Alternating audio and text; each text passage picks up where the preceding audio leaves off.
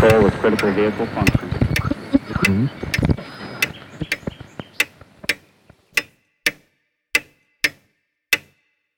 Herzlich willkommen zu Zukunft Denken Episode 83. Diesmal gibt es eine kurze Episode, in der ich Ihnen am Ende zwei konkrete Fragen stellen möchte. Es gibt auch ein Online-Formular, wo Sie Ihre Gedanken oder Ihre Antworten stichwortartig eintragen können, natürlich anonym. Wenn ich antworten soll, nennen Sie mir bitte optional eine E-Mail-Adresse. Thematisch geht es um zwei eng verwandte Fragen.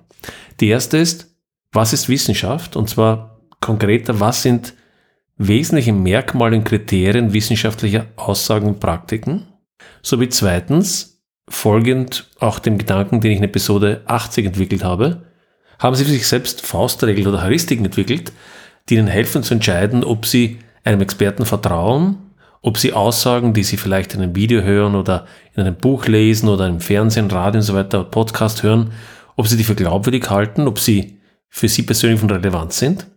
Weil ich denke mir, die meisten Menschen haben bestimmte Überlegungen, bestimmte Kriterien für sich definiert äh, oder gefunden, die ihnen helfen, solche äh, Bewertungen vorzunehmen. Es würde mich sehr interessieren, wie Sie hier vorgehen. Aber beginnen wir mit dem ersten Punkt und äh, für den zweiten können Sie eventuell noch Episode 80 konsultieren. Wenn man sich mit der Frage der unter Anführungszeichen Definition von Wissenschaft auseinandersetzt, dann taucht man in ein ziemlich tiefes Loch ab. Im 20. Jahrhundert gab es eine breite philosophische Diskussion um genau diese Definition. Manchmal wird das auch äh, das Demarkationsproblem genannt. Was unterscheiden Wissenschaft von Pseudowissenschaft oder Wissenschaft von anderen Praktiken, die aber nicht als Wissenschaft gelten?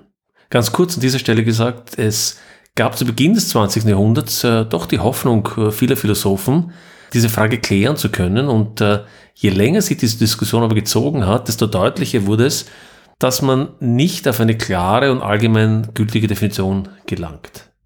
Das ist durchaus von Relevanz, zumal wir heute erhoffen, durch Wissenschaft Klarheit zu komplexen Themenfeldern zu erlangen. Und dann ist natürlich wichtig, auch beurteilen zu können, ist das, worauf wir uns hier beziehen, überhaupt Wissenschaft oder nicht? Und es stellt sich heraus, in der Wissenschaft ist eigentlich nichts sicher und wenig beständig. Veränderung und Ambiguität sind ein steter Begleiter. Daher gibt es eigentlich auch nicht die Wissenschaft unter Anführungszeichen oder unter Anführungszeichen die wissenschaftliche Erkenntnis, sondern immer einen Prozess der Findung, der mehr oder weniger weit gediehen sein kann. Ist aber alles nur relativ und beliebig und das sicher auch wieder nicht. Und die Frage ist, wie nähern wir uns dem an? Ein guter Anfang scheinen die immer wieder zitierten vier Mertonian Norms zu sein. Im Deutschen kann man das auch vielleicht als Mertonsche Regeln oder Mertonsche Maßstäbe übersetzen. Die gehen auf einen Artikel aus dem Jahr 1942 zurück und zwar geschrieben vom US-Soziologen Robert Merton. Diese vier Regeln sind also nach Merton erstens das Prinzip der Gemeinschaftlichkeit, er nennt das Communism, wobei viele Philosophen das eher als Communality bezeichnen. Also der Begriff Kommunismus dürfte da nicht ganz korrekt äh, gewählt worden sein. Der zweite ist Universalismus oder Universalism im, in seinem Text. Der dritte ist Uneigennützigkeit, nach meiner Übersetzung, er nennt das Disinterestedness im Englischen. Und viertens organisierte Skepsis oder wie er es nennt, Organized Skepticism. Gehen wir vielleicht etwas konkreter auf diese vier Punkte ein. Unter Gemeinschaftlichkeit versteht Merton, dass Wissenschaft nur funktioniert, wenn Wissen ausgetauscht wird. Man könnte also sagen, Wissenschaft funktioniert nur als allgemein gut, richtig gut. Verstecken, Verheimlichen von Erkenntnissen, aber auch kommerzielle Forschung etwa, deren Ergebnisse nicht breit verfügbar sind oder Patente und dergleichen, können starkes Hindernis für wissenschaftlichen Fortschritt darstellen. Aber interessant, vielleicht eine kleine Abzweigung an der Stelle. Offenheit und Austausch scheinen auch jenseits eines engeren Wissenschaftsverständnisses eine fundamentale Bedeutung für Fortschritt in Gesellschaften zu sein. Uh, Johann Nordberg schreibt, ich zitiere, der Grund, warum die Aufklärung und die industrielle Revolution in Westeuropa ihren Anfang nahmen, war, dass diese Region der Welt zufällig die offenste war, zum Teil auch einfach nur aus Glück. Das hat sich überall dort wiederholt, wo ähnliche institutionelle Veränderungen stattgefunden haben. Es ist nicht der Triumph des Westens, es ist der Triumph der Offenheit. Zitat Ende. Gut, damit zum zweiten Prinzip von Merton, Universalismus. Universalismus ist einer der Kernprinzipien, die jede gute Wissenschaft auszeichnet. Erkenntnisse sind universell gültig, sie unterscheiden sich nicht nach Ethnie, Klasse, Religion, Politik oder Nationalität. Das bedeutet, es gibt weder eine argentinische noch eine finnische Mathematik, sondern eine, die richtig oder falsch ist. Auch funktionieren Chemie, Biologie und Geografie auf allen Erdteilen exakt gleich. Bei Kulturwissenschaften kann es unter Umständen gewisse Abweichungen geben, eben weil sie auch kulturelle Aspekte eine Rolle spielen können, aber im Kern gilt hier dasselbe. Die Menschen unterscheiden sich in ihrer Natur in wesentlichen Prinzipien nicht. In der Medizin gibt es fallweise Unterschiede zwischen Menschen unterschiedlicher Ethnien oder auch unterschiedlichen Geschlechts. Aber auch diese sind letztendlich wieder wissenschaftlich begründbar und so auf einer Metaebene wieder universell gültig. Lass mich das vielleicht an einem Beispiel erklären, damit das nicht zu abstrakt wird. Äh, den zweiten Teil nämlich mit der Medizin. Ein ganz interessantes Beispiel ist dabei die primäre Laktoseintoleranz, die in der menschlichen Rasse sozusagen eine durchaus erhebliche Varianz hat. Nur 5% der Menschen in Nord- und Zentraleuropa haben eben diese primäre Laktoseintoleranz, aber ein großer Teil der Menschen asiatischer Abstammung zum Beispiel, auch anderer Ethnien. Dieser Unterschied ist auf eine einzelne Mutation zurückzuführen, die nicht alle Ethnien in der gleichen Weise haben. Vor circa 11.000 Jahren, ausgehend vom Mittleren Osten kann man sagen, wird Landwirtschaft für die menschliche Ernährung immer bedeutender. Da Milch von Milchvieh damals für Erwachsene nicht verträglich war, werden zunächst Verfahren entwickelt, um den Laktosegehalt zu senken, nämlich Fermentation. Käse und Joghurt sind geboren. Erst später führt dann eben die oben genannte Mutation dazu, dass in Europa Milch auch für Erwachsene verträglich wird, was die Überlebenschance der Bevölkerung natürlich erhöht. Zahlreiche andere genetische Unterschiede zwischen verschiedenen Ethnien führen dazu, dass etwa bestimmte Medikamente unterschiedliche Wirksamkeit entfalten können oder Krankheiten sich unterschiedlich entwickeln können. Aber auch diese Erkenntnis ist letztlich eine universelle. Wenn die entsprechende genetische Gegebenheit bekannt ist oder gegeben ist, dann folgt daraus derselbe Unterschied bei allen Betroffenen.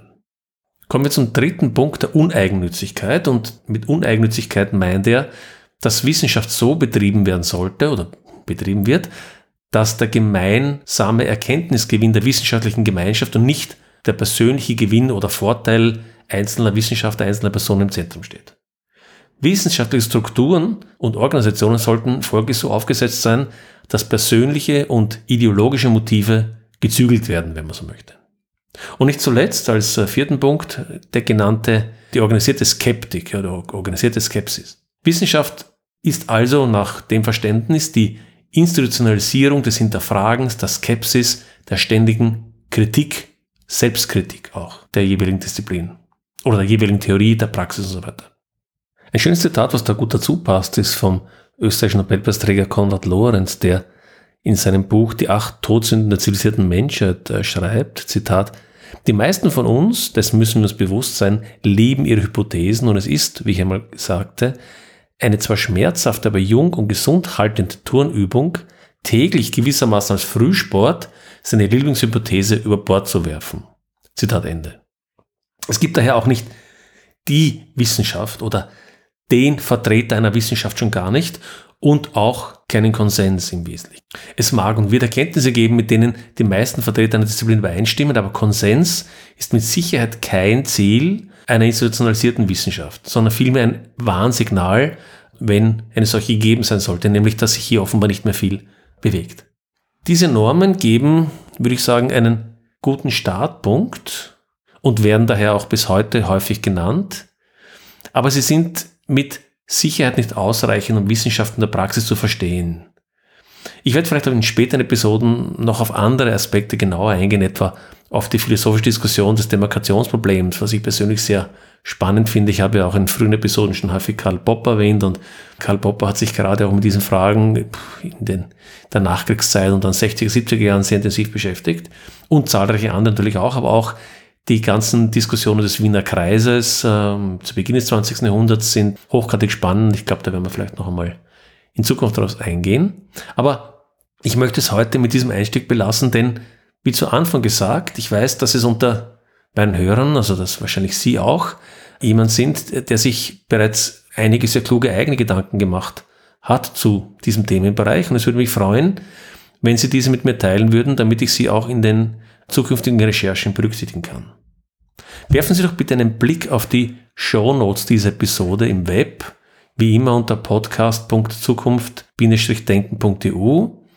Dort finden Sie einen Link zu einem Webformular, wo ich Ihnen zwei Fragen stelle, nämlich die oben genannten. Erstens, Was ist Wissenschaft? Was sind wesentliche Praktiken, Merkmale und Kriterien?